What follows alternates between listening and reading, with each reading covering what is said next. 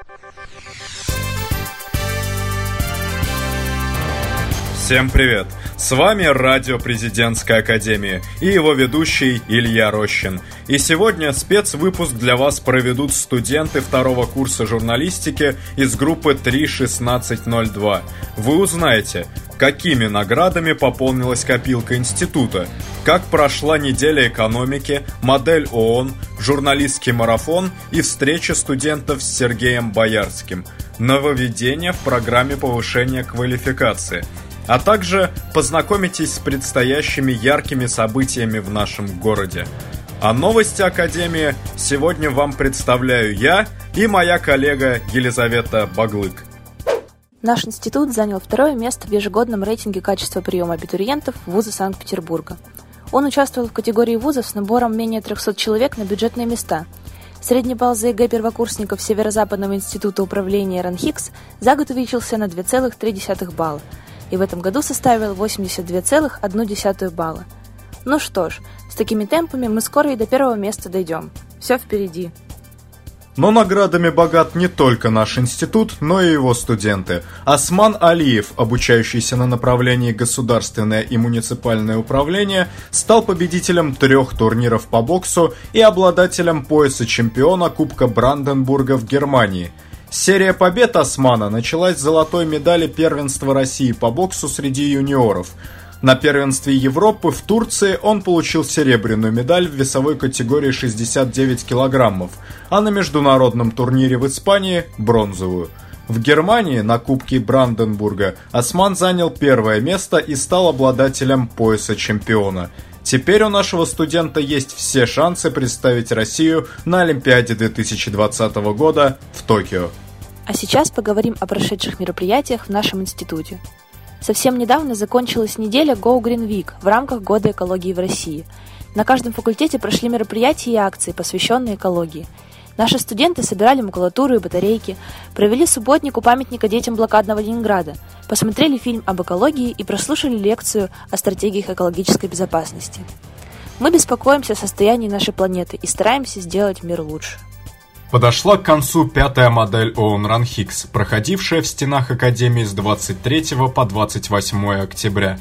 Данное мероприятие, напомним, представляет собой ролевую игру в деловом стиле, в ходе которой студенты и учащиеся старших классов в течение пяти дней имитируют работу Организации Объединенных Наций. Участники модели ООН выступают в роли официальных представителей стран, которые приехали на конференцию для обсуждения вопросов, стоящих на повестке повестки дня.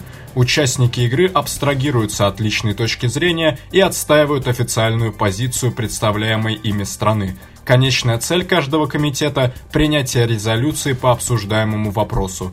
В этом году моделировалось семь комитетов – ЮНЕСКО, Совет по правам человека, МАГАТЭ, Лига арабских государств, Совет безопасности, Международный суд и Экономический и социальный совет – 28 октября на церемонии официального закрытия были награждены лучшие делегаты каждого комитета. А недавно наш институт посетил человек, занимающийся политикой профессионально. 3 ноября на факультете экономики и финансов состоялась встреча студентов с выпускником института, координатором молодежки УНФ, депутатом Государственной Думы Российской Федерации Сергеем Боярским. Гость рассказал о молодежке УНФ, площадке, позволяющей каждому найти возможность для самореализации, независимо от интересов и взглядов на жизнь.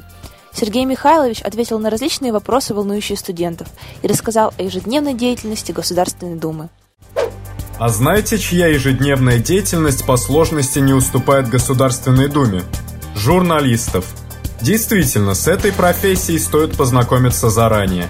В этом учащимся 11 классов помог журналистский марафон. Подробнее узнать об этом мероприятии вы сможете в нашей следующей рубрике «Актуальное интервью». Добрый день, дорогие слушатели! С вами радио Президентской Академии и студенты второго курса Тамерлан Ким и Анастасия Гаврилова. Мы обсудим тему «Журналистский марафон. Сближение с профессией или разочарование в своем выборе». У нас в гостях педагог-организатор Дома детского творчества «Юность» и автор журналистского марафона Марина Викторовна Вингурцова. Здравствуйте, Марина Викторовна. Вы, как родитель журналистского марафона, можете нам сказать, что из себя представляет данный проект? Журналистский марафон – это конкурс для э, старшеклассников, которые стоят на э, самом, в самом начале своего выбора профессии. Э, журналистский марафон – это испытание не только жу для журналистов, но и испытание для э, молодых, активных, э, ищущих знаний ребят. Э, сам конкурс проходит в четыре этапа. Это открытие, конкурса, э, на котором ну, украшением этого открытия является мастер-класс нашего э, любимого педагога Максима Николаевича Кима. Второй этап, собственно говоря, журналистский марафон. Журналистский марафон – это событие, о котором впоследствии должны написать ребята. Каждый год мы придумываем события, соответственно, э, теме нашего марафона. Ну вот в этом году марафон был посвящен Доброму Петербургу. То есть э, мы провели пресс-конференцию с благотворительными организациями, то есть благотворительность сегодня. И мы провели исторический квест. Квест по историческим местам, связанным с благотворительностью в городе Санкт-Петербургу. Э, ребятам пришлось пробежать 14 точек, э, мест, которые связаны с такими ну, известными именами, как принц Альденбургский, э, Иван Иванович Бецкой, императрица Мария Федоровна, и поэтому э, мы надеемся, что ребята не только еще раз прошлись по городу, по нашему любимому, но и посмотрели на здания, мимо которых они часто проходили, несколько иначе, узнав, что там э, проходило в прошлые века третьим этапом, наверное, самым таким ответственным уже как журналистским этапом, это верстка газеты. То есть в режиме онлайн в стенах вашей академии ребята верстают газету. Но нужно добавить, что есть опытные команды, которые умеют верстать, у которых есть газа, э, газета, а есть команды новичков, которые первый раз просто попытались, пришли сюда, и здесь им провели небольшой мастер-класс по верстке, и они сверстали свою первую газету. Вот вы представляете, для вас, для будущих будущих журналистов потрогать первый номер своей тепленькой еще газеты, которую они вот первый раз создали. Ну и третий этап, который буквально вчера... Четвертый. О, четвертый этап, который вчера проходил у нас в Дворце труда, это закрытие э, марафона и награждение победителей. Э, традиционно выступают э, члены жюри, которые не только там поздравляют ребят, но и проводят какой-то небольшой анализ их работы, что очень важно для э, старта, для начала, для проб нашей наших юных э, журналистов. Журналистский марафон проходит уже не первый год, но, насколько мне известно, только в этом году он приобрел статус общегородского конкурса. Скажите, пожалуйста, что изменилось в концепции конкурса и в творческих заданиях?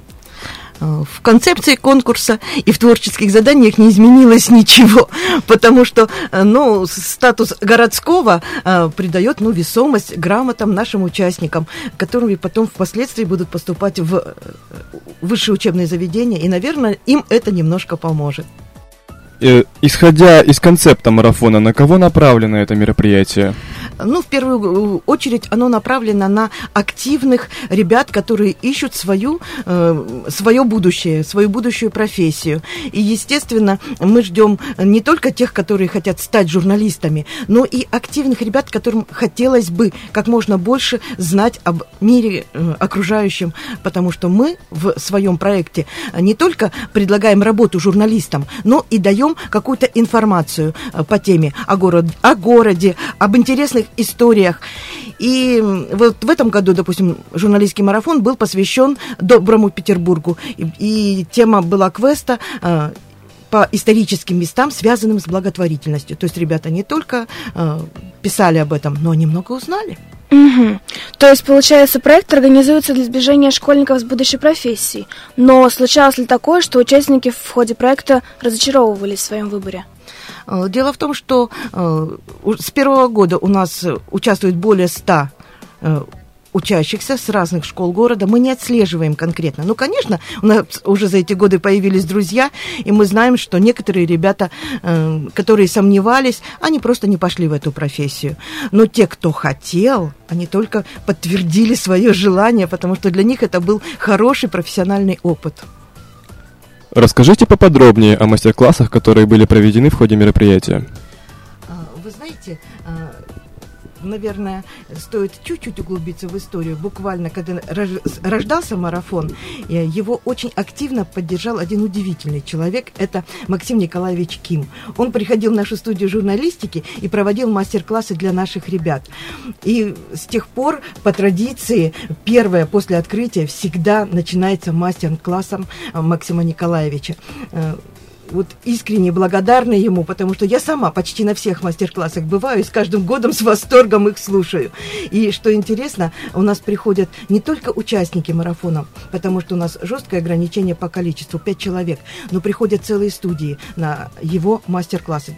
10-15 человек. Это, я думаю, что это будущие студенты вашей академии. Поняла вас. А перейдем к результатам марафона. А какие награды были вручены? Ну, у нас традиционно э, есть несколько э, таких номинаций. Это главная, конечно, номинация. Это лучшая газета.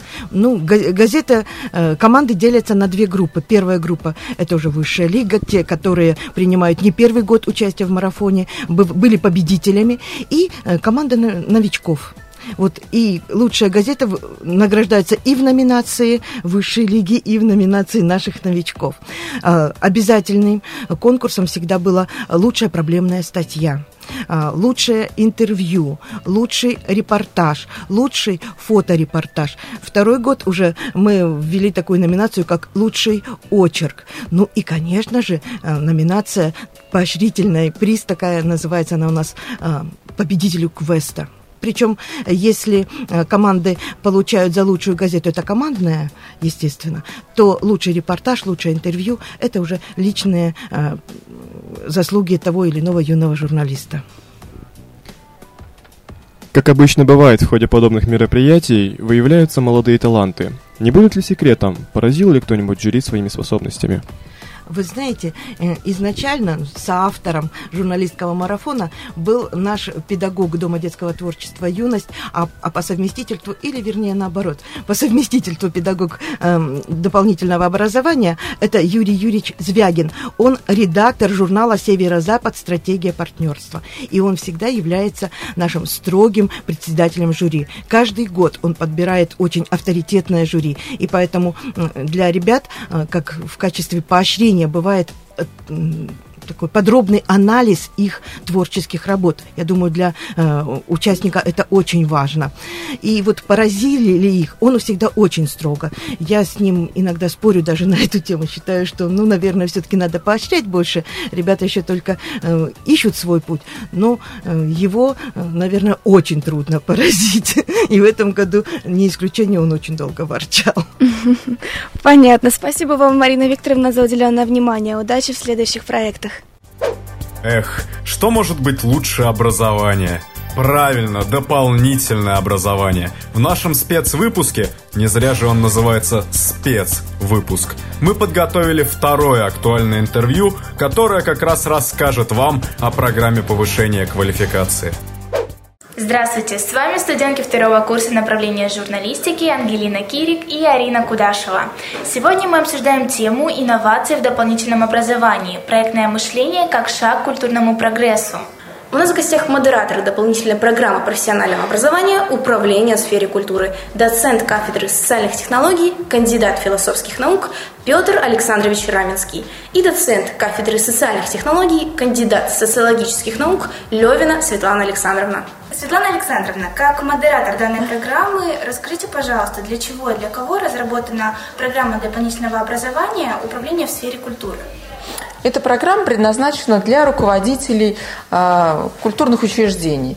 Это директора театров, директора музеев, библиотек, э, ну, некоторых там домов культуры, то есть э, те люди, которые управляют и организуют э, формирование культурного досуга, повышает культурный уровень жителей. И наш Северо-Западный институт как раз предлагает программы для э, всех организаций нашего северо-западного региона. Это и Ленобласти, и из Новгорода у нас были, даже из э, Коми представители. То есть э, география достаточно широкая. Петр Александрович, да. а на чем основывается методика обучения по данной программе профессионального образования? А, методика обучения основывается на, опыте э, преподавателей, модераторов многолетнем опыте и также на стандартах зарубежных и отечественных э, управления проектной деятельностью. Светлана Александровна, в ходе обучения слушатели самостоятельно разрабатывают свои собственные инновационные проекты. Какие проекты в этом году выбрали ваши слушатели и как шла разработка этих проектов? Есть определенные требования к проектам. Это должен быть управленческий проект. То есть э, э, наши слушатели обязательно должны продемонстрировать взаимодействие каких-то структур э, и стейкхолдеров для решения конкретной проблемы. Но исходить они должны не из своих потребностей, а именно из потребностей населения, жителей. Как правило, проекты касаются развития территорий. То есть ну, всегда есть что-то, что еще не было достаточно э, задействовано или, может быть, событий находилось. И вот э, наши слушатели находят эти проблемы и стараются их э, развить, решить и ну, предложить какие-то новые способы самореализации для жителей.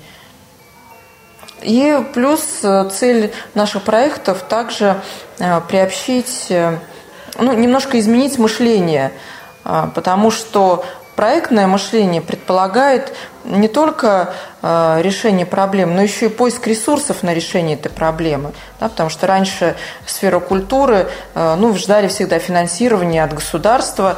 Вот теперь ну, хотим показать, что можно и самостоятельно находить средства на реализацию проектов, и не так это сложно. И всегда есть люди заинтересованные, их можно найти как организации, так и частные спонсоры. И грантов очень много. То есть, да, они сами иногда удивляются, что, оказывается, действительно много заинтересованных лиц есть, которые помогут в реализации проекта.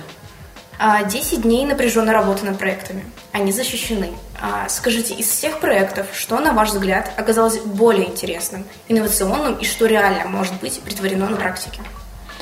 Ну, на самом деле, одно из требований к этим проектам, чтобы они были реальными. Поэтому мы, как модераторы, э, всегда очень строго следим за реальностью, за возможностью воплотить этот проект. И они реальные, эти проекты. И, как правило, слушатели действительно э, так очень вовлекаются и проникаются своими идеями, и готовы потом их воплощать.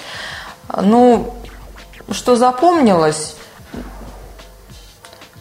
как правило, представителям э, из Комитета по культуре нравятся конкретные проекты, когда прописаны мероприятия, э, когда есть четкий план, и тогда да, ясно, что, что нужно делать, чтобы его реализовать. Вызвал интерес наш проект, поскольку Ладейное поле – это город, в котором зародился Балтийский флот, и Петр I именно там построил верфь для того, чтобы строить свои корабли. Богатая история, немного это подзабыто. А, да, латинопольцы это помнят, есть э, места памятные, и э, останавливаются теплоходы с туристами, но туристы уходят в монастыри близлежащие, а город остается в забвении. Поэтому а, мы решили восстановить эту историю и привлечь туристов тоже в город Ладейное поле. Разработали мероприятие, и это очень интересно, потому что действительно есть что показать и есть о чем рассказать. И этот проект да, вызвал такой вот большой неподдельный интерес, поскольку можно развивать и территорию, привлекать и инвестиции, и деньги в город, и вовлекать жителей для того, чтобы они гордились своим городом и да, чувствовали причастность вот к этой истории. Петр Александрович, а какой проект вы можете привести в пример? Вот могу рассказать про проект. Э, это носит название «Повышение социально-культурной активности молодежи города Кингисепп путем создания арт-пространства хэштег Ямбург-Форт на базе муниципального бюджетного учреждения культуры Кингисеппский культурно-досуговый комплекс. В разработчики проекта вошли представители как раз э, различных э, муниципальных бюджетных учреждений, руководящий состав, э, также были представители Ивангорода, Санкт-Петербурга, библиотеки, самого Кингисеппа, естественно. И в результате э, разработки проекта были предложены варианты создания арт-пространства, то есть на базе данного а, бюджетного учреждения культуры для повышения социально-культурной активности молодежи. То есть э, само, чтобы само общение происходило офлайн, чтобы э, скажем, молодежь начала общаться лицом к лицу, а не э, онлайн, запершись у себя в комнате, чтобы могли делиться идеями, создавать какие-то проекты. И также предполагалось приглашать экспертов, различных специалистов и тех, кто проводит мастер-классы, как раз э, связанных с творческой активностью молодежи. Спасибо вам за такую интересную и познавательную беседу. А с вами были Арина Кудашева и Ангелина Кирик. До новых встреч! Но вернемся к привычным рубрикам. Что делать студенту в свободное время? Куда сходить в Петербурге? Как, в конце концов, развлечь себя в унылые осенние дни? Об этом вы узнаете прямо сейчас. Добрый день, и с вами постоянная рубрика «Городские анонсы» и ее ведущие Касян Александра и Лидия Гаванюк. Не будем далеко ходить и обратимся к выставке Underground Images, которая представлена в лофт-проекте «Этажи». Плакаты школы изобразительных искусств в Нью-Йоркской подземке с 1947 года до наших дней. Она представляет собой ретроспективный взгляд на историю школы, показывает талант ее выпускников в области дизайна и иллюстрации. Стоимость 100 рублей, время работы выставки ежедневно с 9 до 9, пространство пятый этаж. Винни-Пух, каникулы Бонифация, история одного преступления, остров – можно еще долго перечислять великие и так давно знакомые нам работы выдающегося Федора Хитрука. В Петербурге впервые KGallery 17 ноября откроет выставку работ советского художника «Век Федора Хитрука». В экспозиции будут представлены около сотни редких материалов из собрания Государственного Центрального музея кино, световые инсталляции, воспоминания учеников и всеми любимые мультфильмы. Далее о фильмах. 9 ноября в прокат выходит фильм «Ван Гог» с любовью Винсент. Биографический фильм о Винсенте Ван Гоге, созданный на стыке игрового кино и анимации. Фокусы внимания картины – короткий, но необычайно яркий творческий путь знаменитого голландского художника, жизнь которого была полна бед, терзаний, лишений и болезненного одиночества. Спутник вызывает Землю. Петербург вновь завоевывает места в мировом списке рекордов. И в этот раз это открытие самого масштабного планетария. Планетарий номер один расположился на набережной обводного канала в здании крупнейшего старинного газгольдера России. Купол здания составляет 37 метров. Для студентов есть еще одна приятная новость. Билеты по спеццене 300 рублей. Пока планетарий работает в тестовом режиме, но в будущем планируется ежедневная работа с 11 утра до 11 вечера. Но на десерт у нас фестиваль сладостей будет сладко. 11 ноября. Если хотите попробовать осень на вкус, приходите на фестиваль сладости будет сладко в ТРК Монпансье. Здесь можно будет полакомиться классическими и неожиданными десертами, выиграть японский шоколад и диетические конфеты, посетить творческие мастер-классы и сделать уютные фотографии в сладкой фотозоне. Ну а наш сладкий спецвыпуск подошел к концу. Но не переживайте, мы обязательно вернемся на следующей неделе. Всего вам хорошего и до новых встреч!